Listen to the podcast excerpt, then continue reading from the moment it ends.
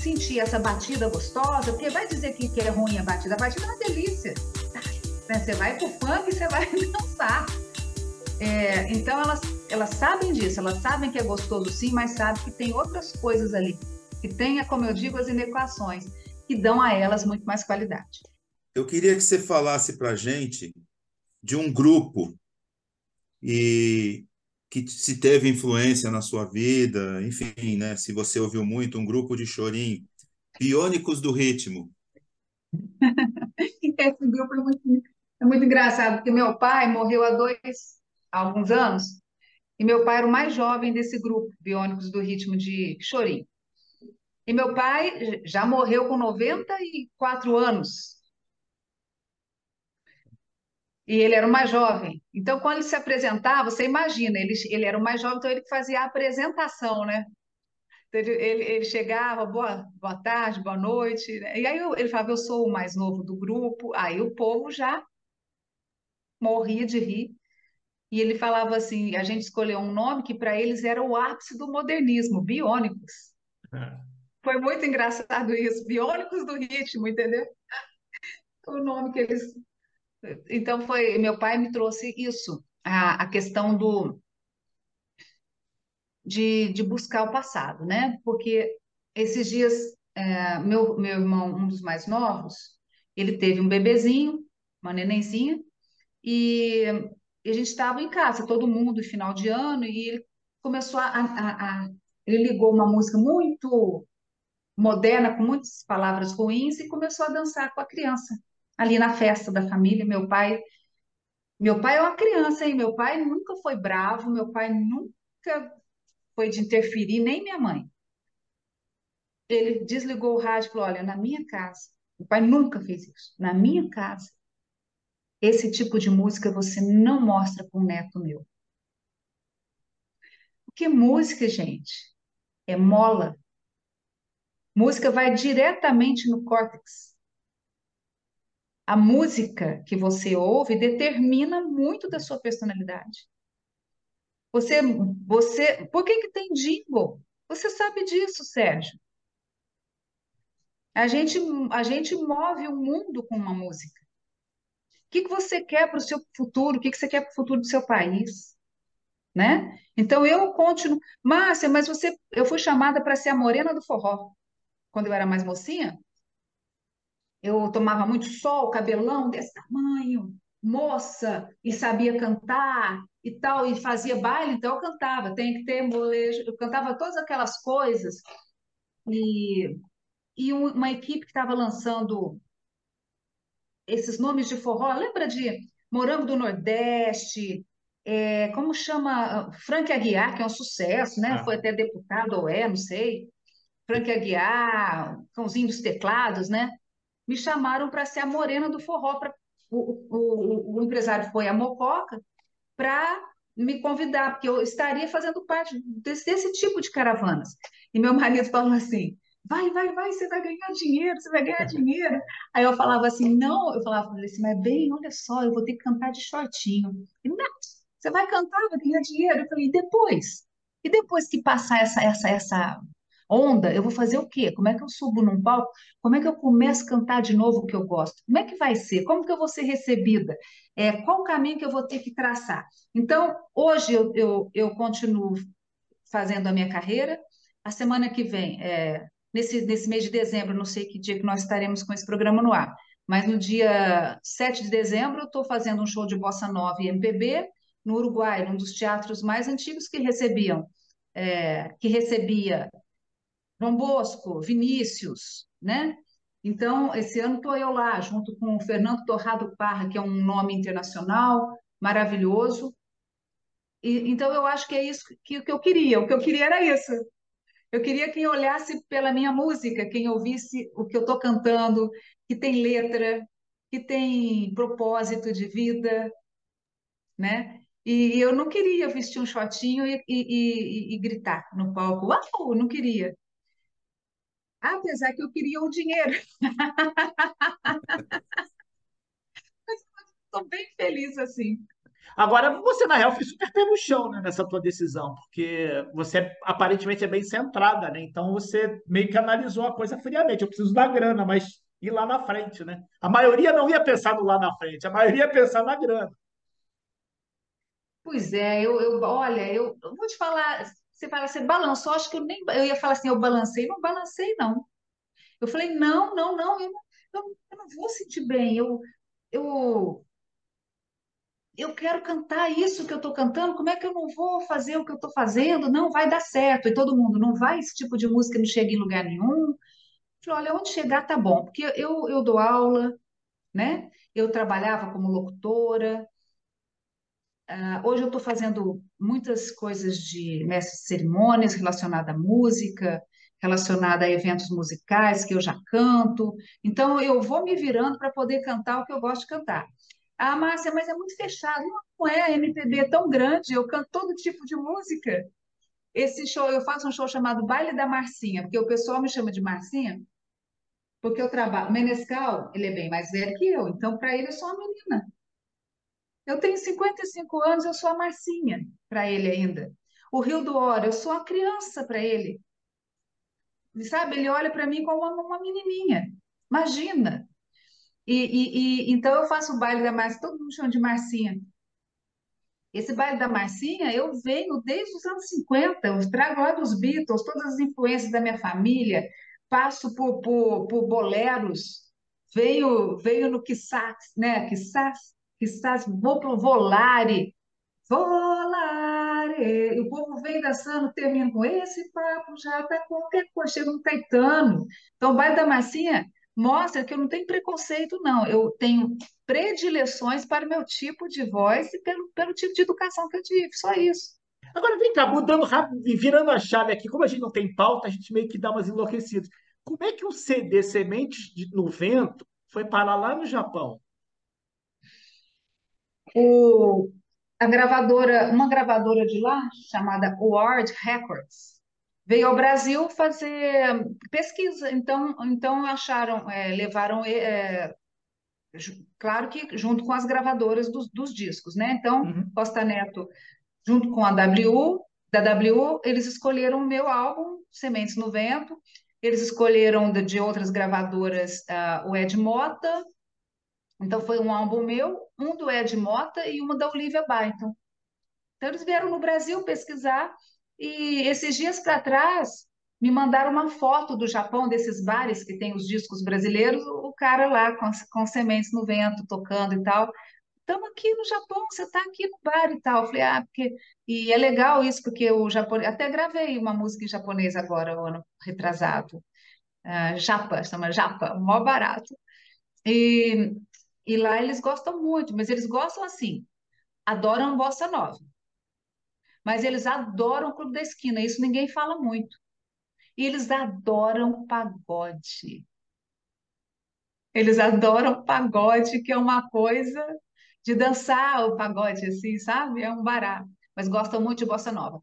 A, a bossa nova para eles, assim, o menescal, a gente fala que ele é uma Ivete Sangalo do Japão. Se ele anda na rua, os japoneses param na frente dele, assim, né?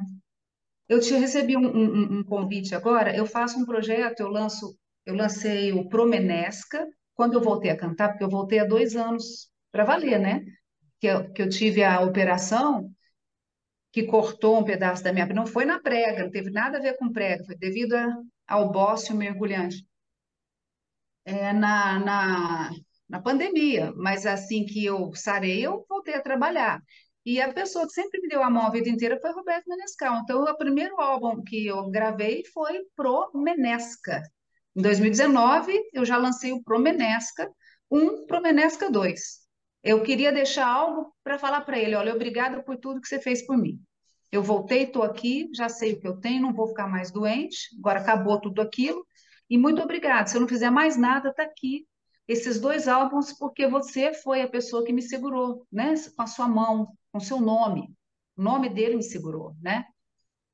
Depois, aí eu gravei pro Cristóvão, pro Cristóvão Bastos. Por quê? Eu precisava gravar uma canção. Eu não tinha mais dinheiro, não tinha mais nada, eu estava parada. E eu, eu falei, Cristóvão, precisava tanto gravar, eu te amo. Ele falou, eu tenho espaço aqui no estúdio eu vou, eu vou passar esse espaço para você e vou tocar para você. E, então eu pude lançar, eu pude fazer o Eu Te Amo e chegou lá e ele falou assim, ó, oh, vou gravar, vou gravar também mais uma. O que que você quer? Eu falei, todo sentimento. Então eu já falei, poxa, a pessoa que me trouxe de volta, né? Cristóvão Bastos me deu esse, esse presente para eu ter alguma coisa para eu recomeçar. Ele tocando e eu cantando no estúdio, coisa mais linda. Aí eu fiz o Pro Cristóvão, um e dois, Raios de Luz, Resposta ao Tempo, Suave Veneno, as canções, é, Tua Cantiga, todo mundo fala ah, a música do Chico, a música é do Cristóvão, a letra é do Chico, Todo Sentimento, a música é do Cristóvão, a letra é do Chico. Então as pessoas precisam saber disso, é um grande nome. Então eu fiz o Pro Cristóvão. E aí eu falei assim, bom, quem de Minas que lá na época, na rádio, me, me deu, me chamou a atenção. Tunai. As aparências enganam. Eternamente. Olhos do coração. Claro, tem frisson, mas tem coisas por trás. Eu falei, eu vou fazer o Protunai, porque ele é um mineiro. O João Bosco é maravilhoso, mas nós temos o Tunai, vou fazer o Protunai. Falei isso para um amigo, que é o Célio Albuquerque.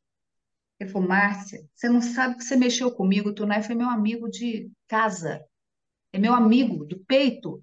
Vou contar para a viúva dele que você está fazendo isso. Na hora que você chegou nessa viúva, foi uma emoção. Começou a chegar gente, Daniela Soledade, neta do Paulinho Soledade, que fez Estão Voltando as Flores. Vê, né? Estão voltando as flores. Então, a Daniela, ela tem uma carreira grande no, nos Estados Unidos, ah, ela lança um, um single, é 2 milhões, 3 milhões. Daniela veio e falou, Márcia, eu falei, Dani, grava, vamos fazer uma canção. Fizemos frisson. Nisso, fui fazer eternamente, conversando. Ah, vamos chamar Nuno Bastos, o Célio falou. Eu falei, mas você vai chamar Nuno? Nuno é um cantor português que o Zeca Pagodinho tá doido nele. Fizeram um álbum juntos pela Biscoito Fino, cara canta demais, o tom caiu como luva, então tem Nuno Bastos cantando comigo eternamente, só mesmo o tempo pode revelar. Tem Daniela Soledade cantando frisson. Tem cantora do, do Uruguai, tem cantor, sei lá de onde, veio, o mundo veio para fazer tunai junto comigo. As pessoas amam música brasileira. O Célio só falou para os cantores, mas eu quero, eu quero fazer, eu quero fazer. O pessoal está mandando as vozes e estamos fazendo um álbum com pessoas do mundo, do mundo cantando Tunai. É, o mundo olha pela música brasileira. O brasileiro é que olha pouco para a música brasileira, né? Pois é, Serginho. Se você for falar do Tunai aqui, ninguém conhece. Pouca Verdade. gente conhece, infelizmente. Verdade. Que bom que você está fazendo um trabalho desse, um registro desse, para mostrar para as pessoas, né? Mas é muito louco isso, cara. É, é, é, é uma, essa coisa que me deixa louco, aquela coisa que a gente estava falando, que você até falou, ah, não tô menos, a gente não está menosprezando a, a, as gerações novas. Mas é um pecado a gente não ter essa história para trás de você saber. Você pode até falar assim, não, não gosto, mas você tem que saber quem é. É, tem que saber quem é. Você não pode saber também tudo, né? Senão a nossa cabeça vai explodir. Mas não, você sim. tem que ter a. Se você está na música, você tem que ter uma referência musical, vai estudar. Eu não posso saber de medicina, música, comida, psicologia, tudo uma vez. Mas eu, eu posso saber, eu devo procurar saber um pouco mais do que, do que a música precisa. A música precisa que eu entenda de um pouco de comunicação, de história do Brasil, de história da, daquele contexto daquela letra que eu estou cantando, né? Para ter verdade. E assim, e assim que eu falo, a gente, é o que você falou, a gente precisa ter isso aí. O Tunai, por exemplo, como é que uma pessoa não sabe que ele que fez as aparências enganam, que é, que é ah, a música é da Elis, não é da Elis, é do Tunai. Agora a pessoa fala assim, quem é Elis? É, quem é Tunai? Não, mas ele fez a canção que Elis. Quem é Elis? E que música que é essa? Aí a coisa começa a ficar pesada. Pois é, pois é. Aí fica difícil, né? Como é que é o nome do projeto, Márcia? É... Pro. É Pro Tunai? né? Então é o Promenes, que Pro. já teve. Para o Pro. É, Tá. Promenética já está no ar, os, os dois. Pro Cristóvão já está no ar, o um e o dois, e agora vai chegar o Pro Tunai. De repente, um Protavito. O Tavito foi uma- um presente na minha vida, né? A gente teve o último show praticamente dele, foi comigo, né?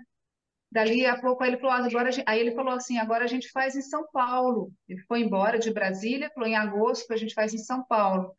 Ali passou uns dias, ele faleceu. A gente estava se preparando para fazer o mesmo show de Brasília em São Paulo. E- então, assim, são presentes que passam pela minha vida. Ah, pode ser uma, né? Já pensou Rua Ramalhete? Acontece que às vezes as editoras, por exemplo, ele já está falecido. O Tunai foi uma sorte que a esposa dele abraçou o projeto comigo. Mas às vezes as editoras, por exemplo, eu tenho muita dificuldade de gravar os mineiros, né? As editoras cobram caríssimo, tá bem difícil. É, eu quis gravar, eu e Vânia Bastos gravamos uma canção agora que, que o, o, o, a- o editor cobrou 7 mil reais para liberar. Eu não sei nem se os compositores, inclusive eu até vou falar para ele, uma- um, um dos compositores é o Ronaldo Bastos, eu nem contei para ele, que eu acabei de gravar uma música dele que ele fez com o Menescal, eu nem contei que eu não lancei a música, a gente não lançou a Amor de Índio porque foi cobrado 7 mil reais. Não ficou, não, não, que jeito que eu vou pagar 7 mil reais? Porque é o seguinte, para você lançar uma música, você pode sim lançar sem pagar dentro do, do, do, do, do- contrato que, que, que a pessoa recebe pela, pelos direitos autorais, pelo ECAD, é recolhido, você vai só que vai receber depois. Só que às vezes eu não sou uma Ivete Sangalo, então eu posso não vender muito. E o dinheiro que uma plataforma dá é muito pouco, então não interessa. Só que, então, por exemplo, com certeza não é cobrado esse valor da Ivete, vamos dizer assim, não precisa.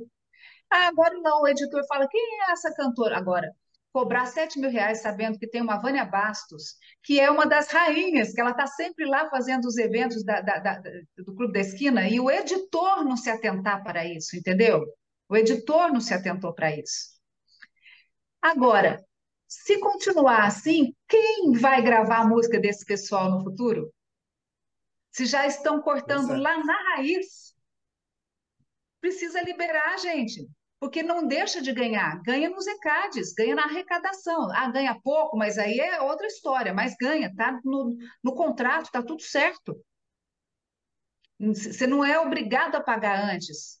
Você pode ser liberado para gravar. Se eles pararem de liberar, o, o, a música vai sumir. Por isso também, olha, por que, que pouca gente está gravando? Porque não tem liberação, é muito caro. É, exatamente. Eu acho que foi o Didu Nogueira que teve com a gente aqui. O Didu estava num problema parecido. Ele queria gravar ou produzir uma em homenagem a alguém das antigas e estava esbarrando, não era no editor, não, na família. A família não queria. Está tendo uma briga na família e aí simplesmente não libera. Ninguém vai gravar. Então é aquela, exatamente isso que você está falando. Acaba desaparecendo, porque é burocrático. Aí o cara quer um projeto, que é um projeto que a gente sabe que uma cultura é difícil. 7 mil reais, você vai. Pô, vou botar 7 mil, mas não sei o que que vai acontecer. É um, pro- é, é um projeto de risco, não deixa de ser. Né? A maioria das coisas da cultura a gente acaba indo no risco, né? A gente não sabe como é que é a reação do público. Então você vê, a, pessoa, dificultam e as gerações novas vão simplesmente vão enterrando, né? E olha só, essa música que a gente ia lançar, eu e a Vânia, que está gravadinho, eu, a gente teve acesso direto ao Beto. O Beto amou. O Beto, que inclusive passou o telefone e falou: olha, fala para liberar, mas não liberaram, não. Pois é. Não, é, é, é surreal, cara. Eu, eu gosto dessas coisas, eu fico maluco. Mas, Serginho, mas se a gente. Porque assim, tudo bem que a gente não é tão grande assim, mas pelo menos a gente é um espaço, ô Márcia, que a gente está brigando por causa disso, porque é uma coisa que interessa. Pelo menos a gente está abrindo espaço para que seja falado. Se a gente vai conseguir um dia romper barreiras, a gente não sabe, mas é uma coisa que interessa, porque é o que você falou, as coisas vão acabar se perdendo por conta de briga de se perder. família, enfim. Até quando eu falei Menescal, eu estou gravando pro Menesca, é, muita música sua, como é que vai fazer? Ele falou assim, eu sou, olha a, a frase que ele me falou, Marcinha, eu sou facinho. Essa é boa. Eu sou facinho. Eu não vou. Uma... Ele falou assim: a minha música eu quero que vá para frente. Eu não vou nunca barrar. É isso aí. É, é, ele tem um, ele tem uma visão completamente diferente. É impressionante. Pois é. Ô, ô Márcio, de- deixa eu só pegar esse gancho, Serginho, que, que o Menescal é facinho. Conta pra gente, então, do dia que você estava lá pensando ou produzindo um show é, em homenagem a ele, e ele, e ele te ligou se convidando. Não, não- não foi assim, exatamente. Foi, é, duas, na verdade, assim, a- as situações foram diferentes. Eu fui fazer uma gravação de um programa de TV chamado é, Ensaio, do Fernando Faro, ele já faleceu, e eu cantava neste programa uma canção do Menescal. E o Menescal era uma das pessoas que estariam nesse programa. Então, foi um programa que gravou eu cantando essa canção dele, mas tinha a Vânia Bastos, mais uma vez a Vânia, Leila Pinheiro, tinha o próprio Menescal, Eduardo Gudim, e ele me, ele me viu ali fisicamente pela primeira vez. E quando eu acabei de passar o som com o pianista Rafael dos Santos, um gênio, ele falou assim: Eu posso tocar com vocês? Aí que a coisa. A- Nós, a gente nem sabia como falar com o Menescal, era só assim, senhor, boa tarde, como vai? E, e ele falou assim: Eu posso tocar com vocês? Ele pegou a guitarra e ele gravou o programa. Então, o primeiro programa que tem na TV comigo, o Menescal me acompanhando.